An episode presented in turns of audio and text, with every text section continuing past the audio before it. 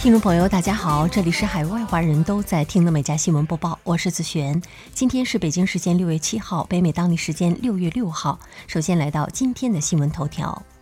据美国地质调查局监测显示，当地时间六月五号，美国加利福尼亚州索尔顿海附近一处地区记录到六百多起小型地震，其中最高震级为五点三级。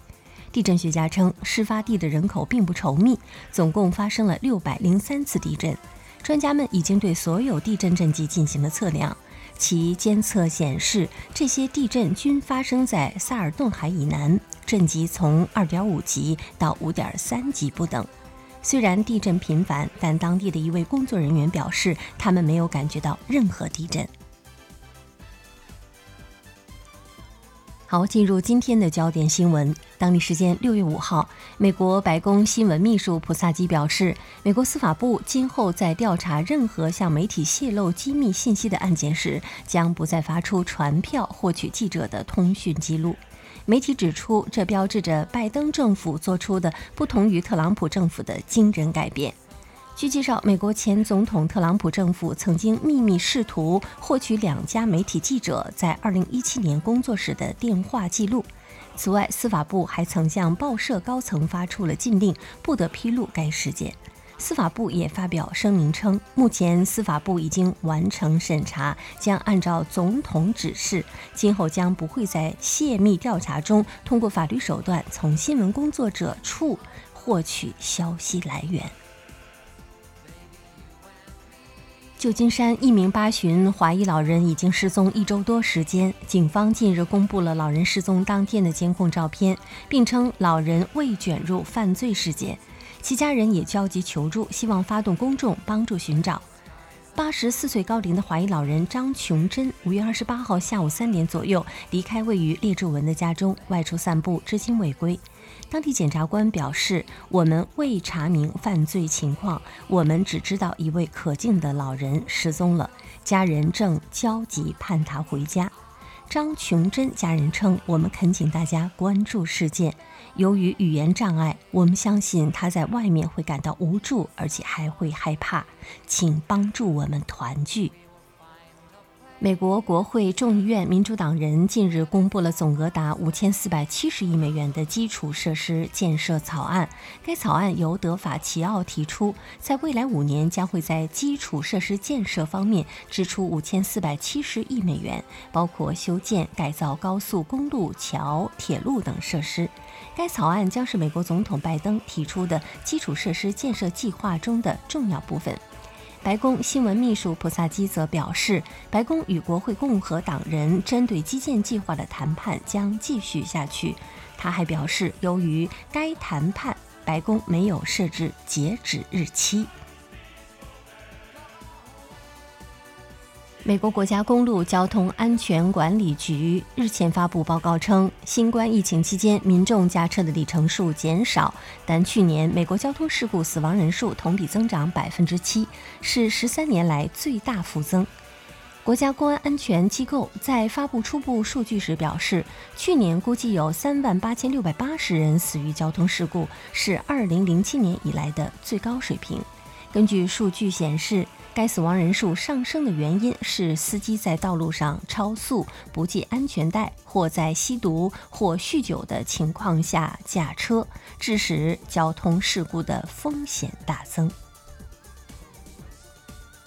继联邦机构警告伪造的疫苗卡在纽约乃至全美网络上成为热销商商品之后，纽约州议会参众两院均在进行立法，将伪造和持有假疫苗证明卡定为犯罪行为。提案发起人表示：“我们正在使用疫苗卡和疫苗护照来使一切变得更安全。”但我们已经看到反疫苗者在网上传播有关如何制作假卡以规避疫苗接种要求的技巧。我们需要制止这种欺骗公众的行为，以便我们从疫情中恢复过来，继续前进。当地时间六月四号，加拿大联邦 C 五法案获得预准，正式将九月三十号定为官方的真相与和解国庆日。这个法定假日只适用于联邦监管机构的职员。总理特鲁多在推特上表示，为了响应真相与和解委员会的号召，并且为了纪念寄宿学校死去的孩子们，我们将每年的九月三十号作为真理与和解日。今晚法案已经通过。负责此项法案的加拿大遗产部长也发推特称说，表示成立这个纪念日是步向和解的重要一步。美国国会众议院民主党人近日公布了总额达五千四百七十亿美元的基础设施建设草案。该草案由德法齐奥提出，在未来五年将会在基础设施建设方面支出五千四百七十亿美元，包括修建、改造高速公路、桥、铁路等设施。该草案将是美国总统拜登提出的基础设施建设计划中的重要部分。白宫新闻秘书普萨基则表示，白宫与国会共和党人针对基建计划的谈判将继续下去。他还表示，由于该谈判，白宫没有设置截止日期。美国国家公路交通安全管理局日前发布报告称，新冠疫情期间民众驾车的里程数减少，但去年美国交通事故死亡人数同比增长百分之七，是十三年来最大幅增。国家公安安全机构在发布初步数据时表示，去年估计有三万八千六百八十人死于交通事故，是二零零七年以来的最高水平。根据数据显示，该死亡人数上升的原因是司机在道路上超速、不系安全带，或在吸毒或酗酒的情况下驾车，致使交通事故的风险大增。继联邦机构警告伪造的疫苗卡在纽约乃至全美网络上成为热销商商品之后，纽约州议会参众两院均在进行立法。将伪造和持有假疫苗证明卡定为犯罪行为。提案发起人表示：“我们正在使用疫苗卡和疫苗护照来使一切变得更安全，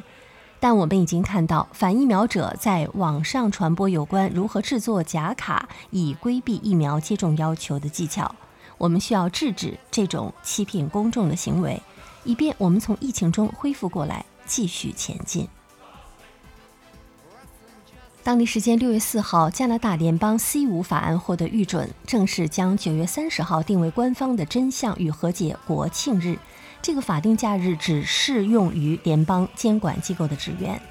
总理特鲁多在推特上表示，为了响应真相与和解委员会的号召，并且为了纪念寄宿学校死去的孩子们，我们将每年的九月三十号作为真理与和解日。今晚法案已经通过。负责此项法案的加拿大遗产部长也发推特称说，表示成立这个纪念日是步向和解的重要一步。墨西哥外交部长埃布拉德近日表示，墨西哥将向墨美边境地区十八到四十岁的人提供由美国供应的强生公司新冠疫苗。埃布拉德说，这一举措的目的是在六月下旬之前重新开放边界。墨西哥总统奥布拉多表示，美国已经同意向墨西哥运送一百万剂强生新冠疫苗。强生公司的疫苗将足够为墨西哥边境三十九个城市三分之一的十八到四十岁人口进行免疫接种。美国亚利桑那州菲尼克斯当地时间五号发生了丛林大火，过火面积超过十六公顷。当天，十个机构的大约两百名消防员正在处理火灾。根据亚利桑那州公共服务部门表示，大约八百名客户也受到了火灾地区停电的影响。航拍画面显示，现场火势凶猛，浓烟弥漫。当地消防队负责人奥夫顿表示，他最初担心大火波及附近的建筑，不过经过消防人员数小时的扑救，火势整体得到了控制。截止到目前，一名消防员因下肢受伤而住院，暂没有接到更多人员伤亡以及建筑物受损的报告。据加拿大统计局发布的新数据显示，科威的十九大流行导致了2020年加大加拿大人出生时的平均寿命减少了0.41岁，退回2013年的水平。其中，魁北克是科威十九对预期寿命影响最显著的地方。加拿大统计局表示，由于与科威的十九相关的死亡人数太多，现预计魁北克女性的平均寿命减少了零点八四年，男性减少了零点八零年。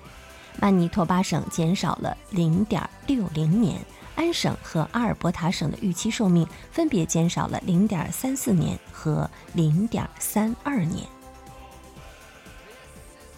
黑客组织匿名者当地时间五号在推特等社交媒体上发布视频，呼吁与特斯拉创始人马斯克开战，指责他操纵加密货币等，并暗示他未来将会面临一场战斗。你可能认为你是个这个空间里最聪明的人，但现在你遇到了你的对手。我们是匿名者，我们是军团，期待我们吧。马斯克并没有直接回应黑客组织的这番威胁，而是在其发布视频二十分钟后，在推特上写道：“不要杀死你所憎恨的，拯救你所热爱的。”这可能是在隐晦回应黑客组织的攻击言论。随着加州持续经济复苏，加州准备在本月中全面开放。州长纽森日前宣布了这一项行动，以确保餐馆、酒吧、啤酒厂和酿酒厂继续受益于疫情援助，包括扩大户外餐饮和外带酒精饮料的销售，以支持餐饮企业复苏和保护公众的健康。纽森表示，加州餐饮业是创造活力和多元化重要组成部分，使加州成为世界羡慕的地方。政府延长援助的措施包括允许餐馆和酒吧继续受益于其投资，在人行道和停车场等领域扩大户外经营，并继续销售带食品外卖的酒精饮料，以及其他成功的应变措施。美国最大非上市公司农业巨头加吉集团近日宣布，将开始销售奶牛使用的可穿戴设备，以吸收它们排放的甲烷气体，支持一项可帮助该行业减少温室气体排放的实验技术。据了解，这类类似口罩的设备是由英国初创公司开发的。该公司声称，它可以减少一半以上的甲烷排放。看到这样的一幕，不少网友又提出了新的问题：牛打嗝会产生甲烷，放屁的话同样会有。那么，是不是还要给牛的其他部位也要戴上特殊口罩呢？近日，在帮助柬埔寨探测地雷方面表现出色的非洲巨鼠真川即将退休。在过去五年，他一共发现了七十一颗地雷与三十八颗未引爆的炸弹。尽管他的健康状况良好，但他已经到了退休年龄，而且行动显然开始放缓。该机构因此决定让真川退休。真川非常聪明且工作迅速，搜索一片网球场大小的土地仅需三十分钟，而人类使用金属探测器则可能需要四天。二零二零年九月，真川曾获颁英国救助患病动物民众医务所颁发的金质奖章，这也被称为动物界的乔治十字勋章，以表彰他恪尽职守，拯救生命。美国名模特卡皮拉梅近日在海滩上穿泳衣漫步的照片火遍了全网。游客原本只是好奇这套泳装怎么如此特别，走近一看，卡皮拉根本穿的不是泳装，而是人体彩绘师保罗·路斯坦在卡皮拉身上画的裸式泳衣。保罗没想到画的泳衣竟然能够以假乱真，骗过这么多人的眼睛。为此，保罗感到非常的兴奋和自豪。他说道：“我本身就非常热衷于做一些瞒天过海的事情，让别人都察觉不到我做的事情。看来这次的人体彩绘很成功。”在美国阿肯色州钻石坑公园，二十六岁的克里斯蒂安·利登近日在泥土中。苦苦挖掘了三天后，终于收获了一颗闪闪发光的钻石。克里斯蒂安为了向相恋两年的女友求婚，决定开车两千英里，从华盛顿到阿肯色州钻石坑公园碰碰运气。最终，他爱情钻石双丰收，找到了一颗二点二克拉黄色钻石。克里斯蒂安说：“我抖得很厉害，我让朋友帮我把它从沙粒里抓出来。”钻石坑公园是世界上唯一对公众开放的钻石矿公园，门票为十美元，每天限制一千五百人。好，以上就是今天美家新闻播报的全部内容，感谢收听，我们明天再会。